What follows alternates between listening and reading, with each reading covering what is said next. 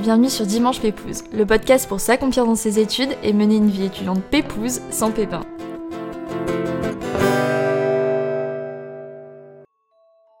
Ok, alors on va pas se le cacher, tout le monde ici a sûrement déjà rêvé d'être acteur au moins une fois dans sa vie. Et pour ce premier épisode, j'avais envie d'aborder des études peu communes et dont on entend peu parler. Alors aujourd'hui, on reçoit sur Dimanche Pépouze Caroline, jeune diplômée du cours Simon à Paris, qui va nous raconter avec beaucoup de passion et d'authenticité son parcours surprenant, comment ses études l'ont changé et comment à 24 ans, elle s'accroche et persévère pour vivre ses rêves malgré la période. Mais avant de commencer cet épisode, je vous invite bien sûr à donner des petites étoiles à ce podcast ou même un petit avis. Ça me fait énormément plaisir et ça aide beaucoup euh, aussi à, mettre le podcast en avant sur Apple Podcast. Hola Caro, je suis hyper contente de t'accueillir sur Dimanche Pépouze pour ce premier épisode. T'as un parcours qui est hyper inspirant et dont on entend très peu parler, et t'es la preuve que passion et détermination riment avec réussite. Et je pense que cet épisode va être hyper enrichissant pour tous ceux qui nous écoutent euh, aujourd'hui. Alors écoute, c'est parti, je te laisse te présenter de la façon la plus pépouse et, et qui te correspond le plus. ça marche. Bon, en tout cas, merci beaucoup, Léna, de, de, de, de m'inviter à ce podcast. C'est super sympa. Et puis, comme tu l'as dit, ouais, je pense que c'est un sujet qui va beaucoup intéresser parce que ça, ça interroge beaucoup. Les gens euh, se posent beaucoup de questions et c'est un milieu au final mmh. qu'on connaît pas très bien, qui est assez secret. Ouais. Et, euh, et, du coup, je suis super contente d'en parler aujourd'hui. Bah voilà, je m'appelle Caroline, j'ai 24 ans. Euh, J'habite à Paris depuis presque 5 ans maintenant. Et, euh, et voilà, j'ai fait le cours Simon. Et puis, bah, maintenant, j'ai fini l'école depuis un an et demi et, et j'essaye d'intégrer euh, ce milieu euh, petit à petit. D'ailleurs, est-ce que le théâtre, c'est toujours quelque chose qui, t'a fait vibrer? Enfin, comment t'as sauté le pas de, de te lancer dans ces études? Est-ce que t'as toujours pensé à te diriger vers cette voie? Ou peut-être que tu as des personnes de ta famille qui sont issues de, de ce milieu, ou je sais pas. Non, justement, euh, le truc qui est pas trop chouette, c'est que j'ai personne, personne, personne à ma famille qui est dans ce milieu-là, mais vraiment personne.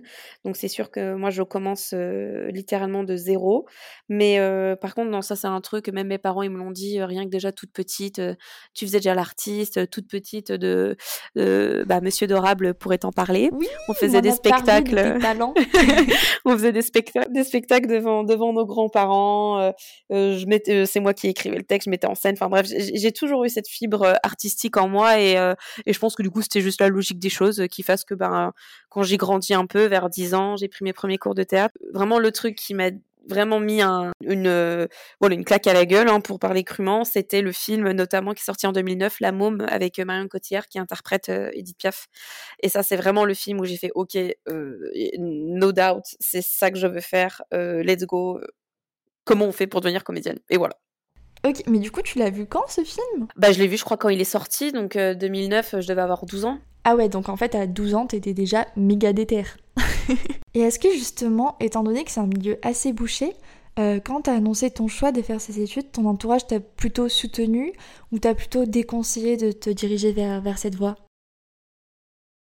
Non, honnêtement, j'ai pas eu trop d'obstacles dans le sens où, bah, à part les conseils tout le temps archi pénibles des gens qui te disent tout le temps, oh là là, mais comment tu vas faire, c'est compliqué.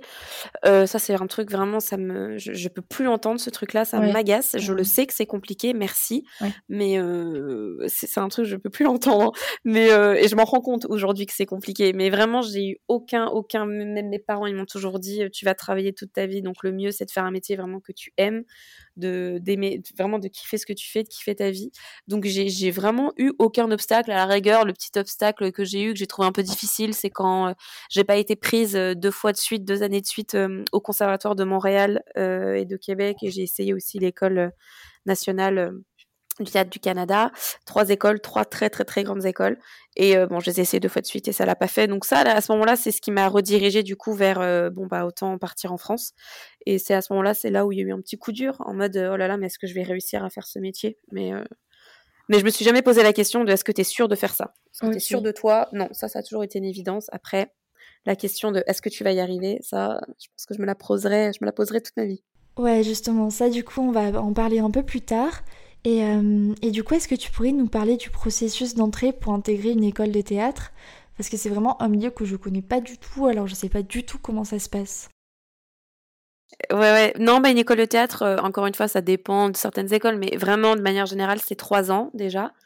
Et, euh, et oui, ça marche par audition. Donc généralement, l'école te demande de préparer un, un, texte, une poésie, une fable ou même une scène, un monologue. Tu peux venir avec ta réplique aussi. Et on te demande du coup de jouer ça généralement devant un jury qui est constitué de deux à quatre personnes. Et, et voilà, et tu joues ta petite scène. Ça dure vraiment 3-5 minutes. Et puis après, généralement, tu as un entretien après, juste pour apprendre à te connaître un petit peu. Donc voilà, moi, c'est ce qui s'est passé pour le cours Simon. Après, moi, la seule différence, c'est que j'étais pas prévenue, je ne le savais pas. J'ai eu la surprise, en fait, de jouer euh, devant la classe, devant tout le monde, devant une trentaine d'étudiants. Oh my god. Donc euh, ça, c'était assez, euh, assez, assez stressant. Mais ce qui était génial, c'est que j'ai pu assister au cours juste après. Donc j'ai vraiment pu connaître les étudiants, voir l'énergie du groupe, comment se passaient les cours. Et c'est vraiment ça qui a fait, ok, je veux cette école. C'est une famille, c'est une deuxième maison. Et c'est ce qui je trouve, en tout cas, a vraiment fait que le cours Simon est sorti du lot par rapport, euh, par rapport à, d'autres écoles. Et puis la réputation aussi, c'est une très bonne réputation, cours Simon. Et, euh, et, voilà, généralement, c'est comme ça que ça se passe. Et ouais, en fait, même moi, sans vraiment connaître le milieu du théâtre, j'avais pas mal entendu parler du cours Simon et euh, du cours Florent aussi. Le cours Florent, ouais. Mais est-ce que tu sais s'il y a des campus uniquement sur Paris ou alors peut-être aussi partout en France? Ah non, Cours Simon, il n'y a que Paris. Par contre, Cours Florent, Cours Florent euh, ouais, je crois que. Ouais, ouais, il y en a dans le sud. Je me demande même s'il n'y en a pas un en Belgique. Mais euh, ouais, je crois qu'il y a trois, trois campus en tout. Ok, donc toi, tu avais décidé de passer en bon nombre d'auditions ou euh, tu étais vraiment focus sur le cours Simon uniquement? Ouais, ouais, j'avais décidé, quand j'étais à Montréal, j'ai décidé de regarder vraiment toutes les écoles de théâtre que je pouvais faire. J'en avais trouvé une quinzaine. Du coup, j'ai pris rendez-vous avec toutes ces écoles et des fois, je faisais trois, quatre auditions par jour parce que j'avais juste une semaine pour, euh, pour faire toutes mes auditions. J'en ai essayé pas mal. Hein. Et puis après, voilà, je suis vraiment allée au, feeling. C'est important d'y aller vraiment avec, euh, voilà, avec ce qu'on ce qu'on a ressenti. Il faut pas trop y aller avec euh, que la réputation de l'école. faut aussi le faire avec comment nous, on s'est senti à l'école en rencontrant les professeurs, les directeurs, pas hésiter à poser des questions, à se renseigner, à demander si on peut assister à un cours pour être sûr, parce qu'il faut savoir que les écoles, ça coûte, c'est quand même un peu chéro, ça peut coûter jusqu'à 400 euros par mois, donc 4000 euros l'année, il faut quand même savoir dans quoi on s'engage et, être sûr. Non, non, euh, les écoles de théâtre, c'est un budget, hein, mais, euh, mais par contre, c'est très formateur, quoi, c'est, c'est top. Et est-ce que tu pourrais nous parler un peu plus de tes cours et de ton rythme de travail? Parce que moi qui suis en école de co, j'ai vraiment du mal à m'imaginer bah, comment sont construits vos cours. Enfin, j'ai l'impression que c'est vraiment à mille lieues de, ce que je fais. c'est sûr. Mais en fait, c'est même difficile à comprendre aux gens parce que le cours Simon, c'est c'est 15 heures par semaine. Donc les gens ils se disent quoi 15 heures? Mais en fait, euh, tu, tu fous rien. Euh, d'où, d'où souvent la critique de euh, les études de théâtre, c'est pas vraiment des études. Euh, mais euh, mais c'est 15 heures de cours. Après, il faut savoir qu'il y a les répétitions que tu fais avec euh, avec tes partenaires. Il y a aussi le temps que tu consacres à l'apprentissage des textes. Donc au final, tu arrives, arrives facilement à un 30 heures par semaine. Et, et le cours Simon, faut savoir que souvent, quand tu t'investis, c'est voilà, tu, tu vis théâtre, tu, tu, tu manges théâtre, c'est théâtre, théâtre, théâtre tout le temps. Des fois, tu es à l'école du matin au soir parce que tu enchaînes les répétitions. Après, tu enchaînes avec les 4 heures de cours. Donc c'est quand même euh, c'est quand même un investissement. Faut pas penser que c'est juste 15 heures de cours, donc ça va, j'ai le temps de travailler 35 heures à côté. Ça demande beaucoup de temps et, euh, et voilà, en gros, on arrive en cours le matin. En début d'année, le professeur te donne une sélection de, de scènes dans des pièces que tu dois apprendre par cœur, des petites scènes de 10 minutes. Il te, il te, il te met avec un, un et plusieurs partenaires euh, dans la classe. Et puis après, bah, toi, le but, c'est d'apprendre le texte, de commencer à faire une mise en scène et d'arriver du coup en classe avec une proposition. Donc, par exemple, le lundi matin, tu arrives à l'école, le professeur te demande, bon, alors qui veut travailler une scène aujourd'hui? Euh, Tu lèves la main, tu dis ta scène, il la note, il fait un ordre de passage. Et puis, ben, en général, tu passes une demi-heure euh, sur scène avec le professeur et tu travailles, euh, tu travailles la scène et, et, il te corrige au niveau du personnage il te corrige aussi au niveau de la mise en scène. Enfin, vous travaillez ensemble, euh, voilà, pendant une demi-heure. Mais du coup, vous êtes peu nombreux par classe ou euh, parce que j'imagine que ce sont des sessions de travail qui sont quand même assez personnalisées. Ouais, ça dépend. Moi, le cours Simon, je crois qu'on a, on a commencé, on devait être 20, 25. Il faut savoir que dans les 20-25, il y a première année, deuxième année, troisième année mélangée. Ah oui, ah oui, donc euh, vraiment, vous êtes vraiment peu nombreux, quoi. on est très très peu. Il faut savoir aussi que souvent, euh, par exemple, je sais pas, moi je sais qu'on était 10, 10 euh, ou 15 même nouveaux en première année. En troisième année, on n'était plus que 4. Ah oui, d'accord. On a beaucoup qui partent, qui se rendent compte que finalement c'est pas ça, ou que c'est trop dur, ou que ça leur convient pas, cette école-là. Enfin, beaucoup beaucoup de gens qui partent. Et d'ailleurs, toi, est-ce que tu as dû faire face à des phases de, remise en question euh? Euh, non, non, moi, quitter le cours Simon, je me suis jamais posé la question. J'ai toujours adoré cette école. Euh, je me levais le matin, mais euh, j'étais au taquet, trop contente d'aller à l'école. J'ai adoré ça. J'ai vraiment adoré du début à la fin mon parcours cours Simon. C'était vraiment un, un, délice que de se lever tous les matins pour aller dans cette école, mais vraiment. par contre, ouais, il y a des fois c'était dur parce que ben, il y a des fois tu es frustré aussi en tant que en tant que personne parce que tu n'arrives pas à avancer sur une scène, mmh tu n'arrives pas à choper le personnage, t'es pas fier de toi, euh, euh, donc il y a des fois moralement c'est difficile. Et puis bah ouais bien sûr comme euh, comme 100% des étudiants à Paris, t'as un boulot as un boulot à côté. Donc j'ai fait j'ai fait vraiment plusieurs trucs, mais ça après j'ai la chance d'avoir des parents qui m'ont quasiment tout payé à Paris, c'est-à-dire école et hébergement, enfin logement quoi, ce qui est déjà énorme. Après les sous voilà c'était vraiment pour me, me faire plaisir, sortir, enfin avoir aussi un peu mon indépendance, quoi. Pas demander à papa, maman à chaque fois pour, euh, pour sortir. Tout le monde travaillait au cours Simon. Il n'y en avait pas un qui n'avait pas un boulot étudiant. Donc ça, c'était chouette parce que du coup, on, comprenait tous le quotidien de tout le monde. On était tous au, au même niveau. Ah oui, parce qu'en fait, tout à l'heure, tu me disais que c'était quand même assez compliqué de concilier euh, travail pour les cours et job étudiant, mais c'est quand même quelque chose qui est, qui est possible, quoi. Ah oui, bien sûr, bien sûr. Et puis le cours Simon est super compréhensif. Euh, ils comprennent très bien que ça demande beaucoup d'argent. Même les, tes partenaires de travail, bien sûr, ils comprennent aussi. C'est ça que j'ai aimé dans cette école aussi, que c'était vraiment une école, alors je semblais très bizarre à dire ça, mais une école vraiment des gens normaux, des, du, du, des, Français euh, lambda. Ouais, c'était vraiment le côté euh, humain qui prenait le dessus et, cette ambiance familiale. Hum, je vois, ouais. Mais d'ailleurs, du coup, ça m'amène à te poser la, la fameuse question. Euh, est-ce que ce mythe euh, du théâtre comme voix Albon Tuntun, euh, Petit Bonheur la Chance, est-ce que c'est -ce c'est vrai? Ah là là, non mais, mais clairement. C'est archi compliqué, mais après, encore une fois, quand c'est vraiment ce que t'aimes et que c'est vraiment ta passion, moi, je trouve que pour l'instant, et ça fait que un an et demi que j'ai quitté l'école, donc vraiment, on peut pas dire que je connaisse encore grand chose à ce milieu-là, mais ça, ça, ça, ne me, ça me fait pas changer d'avis, en tout cas. C'est, oui, c'est dur, mais après, tu trouves toujours des petits trucs, tu trouves toujours des contacts quand même. le cours Simon, enfin, même les écoles de théâtre, c'est trop bien parce que ça te permet justement de tisser des contacts, de faire des trucs.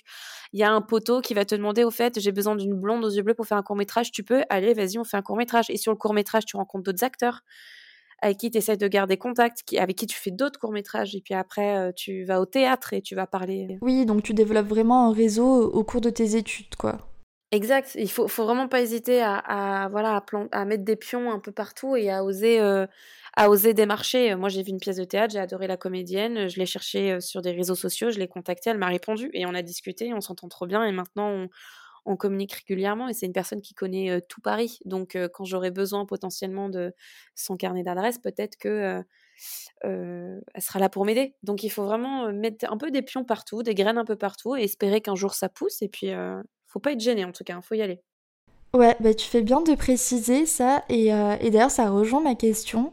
Euh, qu'est-ce qui t'a permis de continuer à garder la foi et persévérer dans tes études? Enfin, Parce que je pense que chacun dans tout parcours, on a tous un moment où on se demande euh, si on est vraiment fait pour ça et si on va réussir. Donc est-ce que toi, tu as, quelque chose qui, qui t'a fait tenir?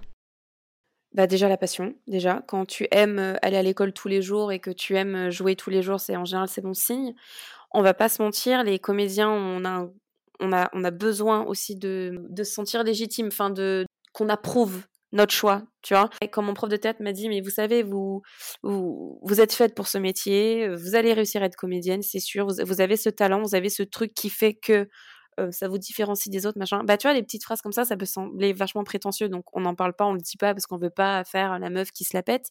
Ouais, mon prof de théâtre m'a dit ça, mais ça réconforte. On se dit, ok, je suis pas folle, c'est pas moi qui, euh, qui ai une lubie d'aller faire ça alors que j'ai pas du tout le, le bagage pour. Et quand des fois on a des petites baisses de morale, des petits doutes, le professeur il est là aussi pour ça. Donc moi j'allais beaucoup en parler avec mon prof et il me disait aussi, il me disait mais euh, let's go là, faut, faut, faut y retourner.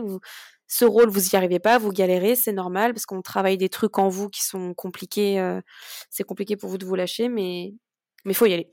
Ouais, donc un bon entourage et je pense qu'effectivement, comme tu le dis, faut pas hésiter à discuter avec des professionnels pour avoir un avis extérieur et confirmé. Enfin, ça fait vraiment du bien, quoi.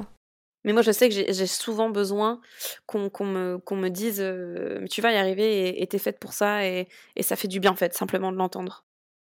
Ah oui, carrément. Mais ça, en fait, pour tout parcours, c'est vraiment un gros coup de boost. Mm, mm.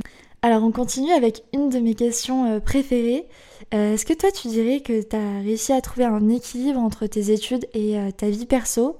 Enfin parce que comme tu dis, ce sont des études qui sont assez prenantes, qui demandent beaucoup de temps. Alors est-ce que tu as réussi à avoir une vie perso à côté ou est-ce que justement le cours Simon c'est aussi devenu ta vie perso? Ouais, j'avoue que non, pendant trois ans au cours Simon, euh, même les profs de théâtre nous recommandaient pas trop euh, de tomber amoureux dans cette période. Ils nous l'interdisaient pas, bien sûr, mais ils nous recommandaient pas trop parce que souvent, amoureux, tu, voilà, tu, tu penses plus trop à ça, tu es focus sur ton histoire et tu penses pas trop au reste. Euh, donc non, non, moi, moi, moi, ma vie perso, c'était clairement le cours Simon. En fait, tu te rends compte que ben je sais pas moi, deux soirs par semaine, tu vas au théâtre. La journée, euh, tu es au cours Simon, tu répètes, tu joues devant ton prof. Le soir, tu sors boire un verre avec tes poteaux de théâtre. Et en fait, tu te rends compte que, ben, c'est ce que je disais tout à l'heure, tu vis, tu manges, tu dors théâtre. Et du coup, c'est ça qui faisait du bien aussi. Là, les deux mois de vacances en été, là, je t'avoue que ça me faisait vraiment du bien de partir, de voyager, d'aller à droite à gauche pour vraiment arrêter un peu de tout le temps penser et parler théâtre parce qu'il y a un moment donné, ça devient aussi très omniprésent et t'as besoin d'autre chose. Ouais, c'est ça. Bah, en fait, moi, je pense que quand tu fais des études qui te passionnent, c'est d'autant plus dur de trouver un équilibre parce que tu veux t'investir à 100%. Et en même temps, quand tu t'investis à 100%, tu as tellement un retour énorme dans ta vie perso et sur le développement de, soi que je pense que finalement, c'est pas tant la question de trouver un équilibre parfait, mais plutôt de t'investir pleinement dans tes études et d'en tirer le, le maximum, quoi. Ouais, ouais, et puis il faut savoir aussi que le théâtre, euh, je veux pas mettre ça sur un piédestal ou le mettre complètement différemment des autres métiers, mais c'est quand même un métier particulier dans le sens où on joue vraiment avec nous, avec notre âme. Tu sais, c'est, nous qui sommes sur scène là devant 800 personnes et, et on se sent un peu euh, mal après une, une, représentation si on a mal joué parce qu'on se met la faute sur nous. Tu sais, c'est pas nous l'équipe. Enfin, c'est, c'est différent des autres métiers quand même. Donc c'est pour ça que le théâtre aussi, c'est, je pense que c'est important de trouver un équilibre parce que c'est important de penser un peu à autre chose et de pas trop se, se focus que sur ça parce que ça remet tellement en question sa personne, euh, comment on a joué, comment on est nul, comment on est bien. Euh, tu vois, là aujourd'hui, euh, bah, je rentre, j'essaye en tout cas d'intégrer un peu le milieu professionnel avec les projets que j'ai en cours et tout. J'ai un copain qui fait pas du tout la même chose et ça, ça fait du bien parce que du coup, quand on est ensemble, on parle d'autre chose, on pense à autre chose. Quand on voit ses potes, c'est complètement autre chose. Et en fait, je pense que c'est vraiment ce qu'il faut pour trouver un équilibre. Ouais, c'est sûr. Euh, et, d'ailleurs, je me demandais, euh, qu'est-ce qui t'a le plus marqué dans tes études? Qu'est-ce que ça t'a apporté? Dans mes études, alors là, clairement, euh, des fois quand j'y repense, sur le moment où je suis arrivée au cours Simon et j'en suis ressortie, ça a été une révélation de... Déjà, j'ai cru que je connaissais le théâtre en arrivant à Paris, j'ai vite compris que non, j'y connaissais rien. Donc déjà, au niveau de la connaissance, le cours Simon m'a appris énormément. Et, et, même sur moi aussi, j'ai appris à me faire une carapace, j'ai appris à dire voilà, à dire ce que je pensais, à dire non, à dire quand j'étais pas d'accord et pas à dire oui et amen à tout le temps ce que proposait le professeur. Ouais, je me suis vraiment affirmée. Hein. Là, je peux dire que mon ma personnalité, euh, parce que 19 ans, c'est jeune, hein, quand tu arrives à Paris, tu te construis encore un petit peu quand même. Et là, je peux dire qu'à 24 ans, clairement, le cours Simon a été décisif dans dans mon caractère, dans qui je suis, et ça m'a complètement transformée, mais en bien. Mmh. Et, d'ailleurs, si c'était à refaire, est-ce qu'il y a quelque chose que tu changerais dans ton parcours, dans tes cours ou dans ta façon de, t'investir peut-être? Ouais, j'ai un, seul, enfin un seul non j'en ai plusieurs, mais euh, euh, j'aurais toujours, je pense, la question de est-ce que j'aurais dû faire une école aussi à Londres pour avoir une formation aussi en anglais, vu que l'anglais, euh, je le parle, je me dis ça aurait été pas mal aussi de faire une école à Londres. Et un autre truc aussi que je me dis beaucoup, c'est j'ai peut-être un peu mal géré entre guillemets mes trois ans cours Simon dans le sens où j'aurais dû préparer le après. Et le après, j'ai vraiment commencé à le considérer que en troisième année, mais en troisième année, c'est trop tard. Donc, s'il y a un conseil que je peux donner, si je peux me permettre, c'est vraiment dès la première année, ok, il faut s'intégrer, machin, il y a un petit 3-4 mois d'adaptation, mais après, il faut tout de suite penser à l'après, parce que l'école, c'est un petit cocon, on est bien, on perd un peu la notion du temps, on se rend pas compte, c'est trois ans, on sent en sécurité. Mais après, quand tu sors de l'école, et que tu sors du petit cocon, tu es un poisson dans l'océan et franchement, tu sais pas par où commencer. Donc moi, je dirais, faut, faut commencer à préparer son truc, faut faire sa bande démo, faut, faut commencer à faire des, des tournages un peu à droite à gauche, à faire des castings. Faut... Et moi, le truc, c'est que j'étais tellement euh, à fond dans l'école et avec mon métier à côté, enfin mon job étudiant, bah, c'est vrai que j'avais pas trop le temps derrière pour aller faire des castings, des courts-métrages, des trucs et je m'y suis pris tard. Et du coup, ben, je suis sortie du cours Simon, j'avais pas du tout l'intermittence, ou j'avais pas encore fait de cachet professionnel, j'avais pas trop fait de casting, de court-métrage et je l'ai fait après, mais j'aurais dû préparer ma sortie euh, avant. Dès la première année, il faut commencer à faire des trucs. Et du coup, bah, parlons de l'après-étude. comment ça s'est passé pour toi l'entrée sur le marché du travail? Aïe, aïe, aïe. Donc le marché du travail, j'y suis pas encore vraiment parce que ça fait qu'un an et demi que j'ai quitté l'école. Je sais que ça peut sembler énorme, mais un an et demi, c'est rien, vraiment. Pour tout construire de zéro, c'est pas facile. Comment, comment se passe l'après-école? Ben, Au début, pendant un an, tu es complètement largué, tu sais vraiment pas par où commencer. Tu, te retrouves un lundi matin, un mois de septembre, et tu es là, bon, il bah, n'y a pas de rentrée, je vais pas à l'école, je fais quoi? Et là, c'est compliqué. Donc, tu trouves des idées. Moi, j'ai pris des cours de doublage de voix pour savoir un peu doubler, faire des pubs ou machin. j'ai fait mes photos pour faire un book. J'ai, bon, bah là, tu commences à regarder évidemment les castings pour faire des courts-métrages, mais il faut savoir que les courts-métrages, les courts-métrages pardon, dans les annonces de casting, ben, il y en a 500, des blondes aux yeux bleus comme moi qui envoient des dossiers, donc bien sûr que tu n'es mmh pas retenu à chaque fois. Non, non, donc euh, la pré-étude est super compliquée. Mais par contre, je dis, et puis moi, j'ai pas eu de chance, il y a eu le Covid qui est arrivé et qui a fait que tout a été fermé, tout a été bouclé. Donc il y a eu un an aussi sur les un an et demi où euh, ben, un peu compliqué pour faire des trucs. Mais par contre, voilà, là maintenant, je sens que je suis dans une période où euh, j'ai déjà un peu plus de d'idées vers où je m'en vais. J'ai des projets, euh, une pièce, donc on va commencer les répétitions, on, commence à démarcher des théâtres ou des producteurs pour essayer de trouver des financements. Donc euh, j'ai intégré une troupe de théâtre qui s'appelle La Cabane. Voilà, il y a des trucs qui commencent à se dessiner, mais que au bout d'un an. Et on peut pas dire vraiment que j'ai intégré le milieu encore vraiment. les portes sont pas très loin, mais je les ai pas encore franchies. Et d'ailleurs, bah, est-ce que tu voudrais nous en dire un peu plus euh, au sujet de, ta pièce? Euh, Comment ça se passe pour toi? Non, en gros, c'est une pièce de théâtre que j'ai euh, j'ai eu l'idée originale et puis c'est un metteur en scène du coup qui, lui l'a écrite. Et donc moi j'apportais vraiment toutes mes idées, tout le bagage que j'avais sur le sujet. Et, et voilà, il m'envoyait des petits, des petits extraits, on, corrigeait ensemble. Et puis bah voilà, alors maintenant la pièce est finie d'être écrite, donc on va commencer à attaquer les répétitions.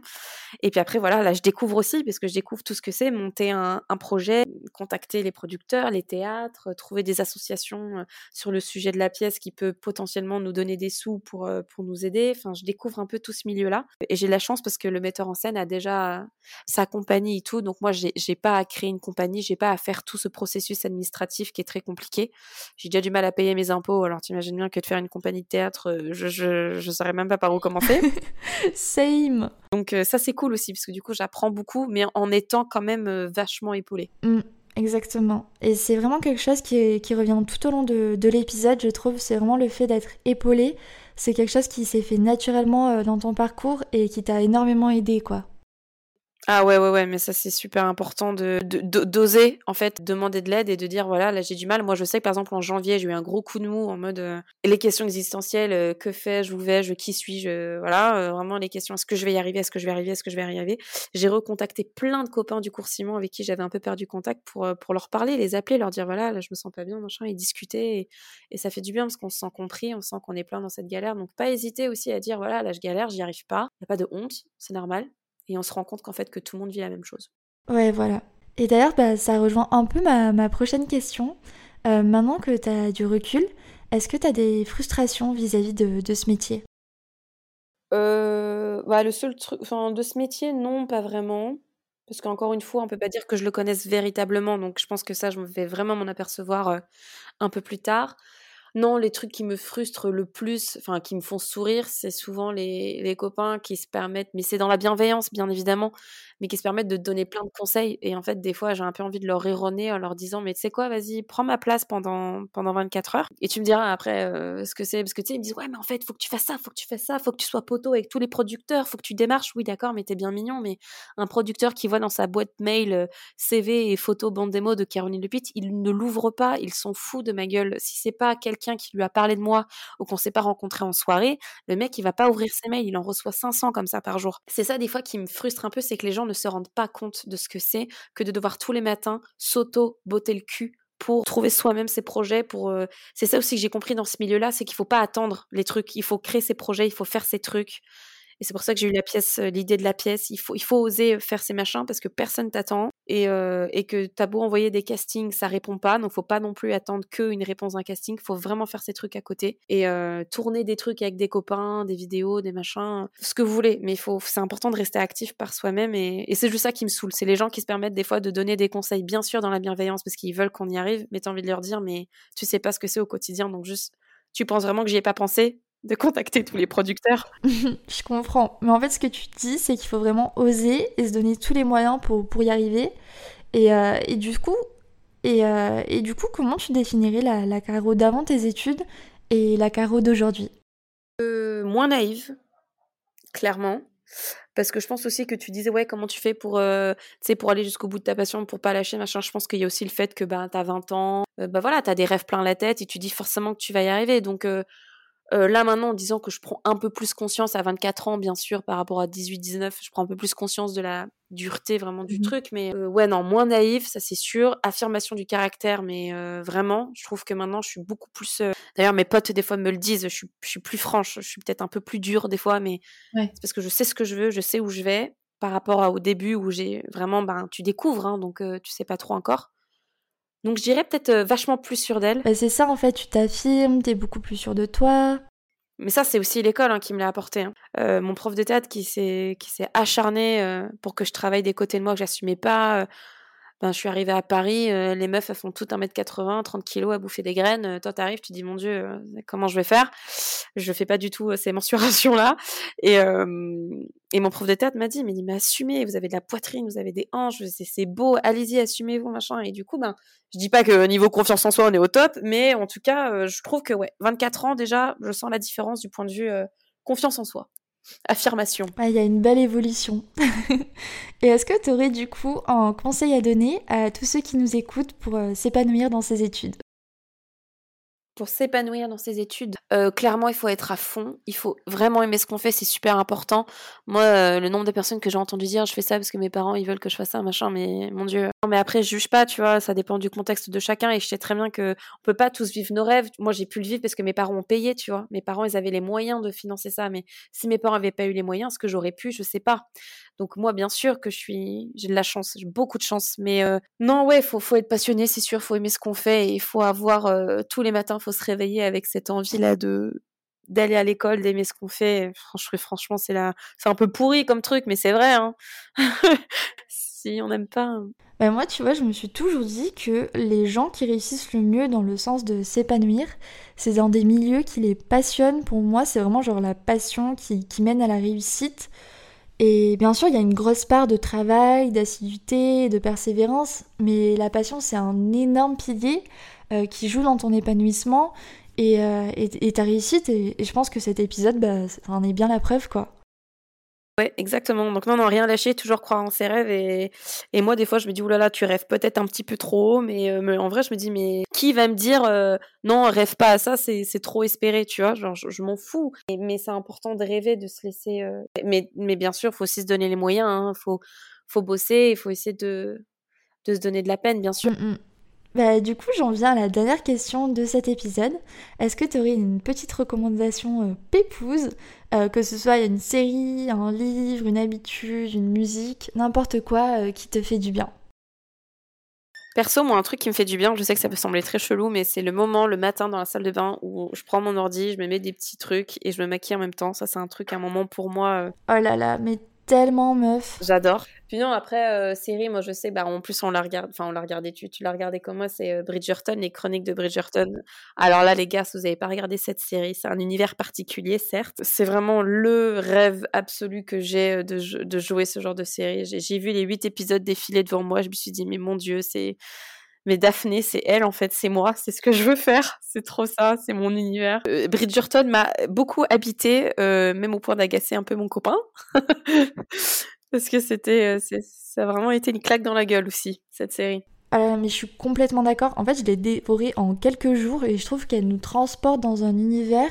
Et j'ai beaucoup aimé aussi ce côté insouciant qui, qui, fait vraiment du bien au moral en cette période, je trouve. Ouais, ça fait un peu conte de princesse, mais pour les adultes, quoi. Et euh, je trouve que c'est beau, un peu de romantisme euh, de temps en temps. Dieu sait que je suis très romantique, mais le beau romantisme, tu vois, le, le, le, euh, le romantisme dans les textes et tout, la poésie, mon Dieu, ça me fait fondre. Alors là, cette série, laisse tomber.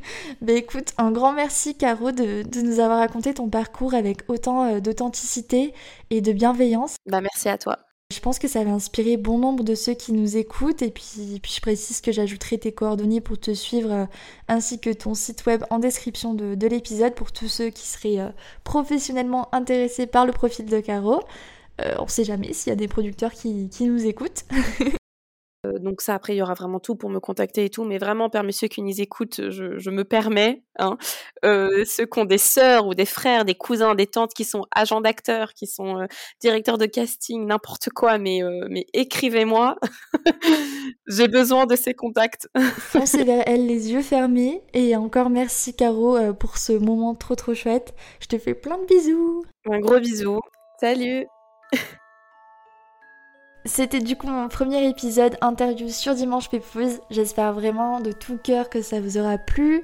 Et d'ailleurs, j'en profite pour vous dire que tout l'engouement dont vous m'avez fait part euh, autour de la création de mon podcast, mais ça m'a vraiment au taquet touché. Donc vraiment, merci à vous tous euh, pour votre soutien. Et puis euh, bah, pour les prochains épisodes, je vais continuer du coup d'aborder plein de parcours différents.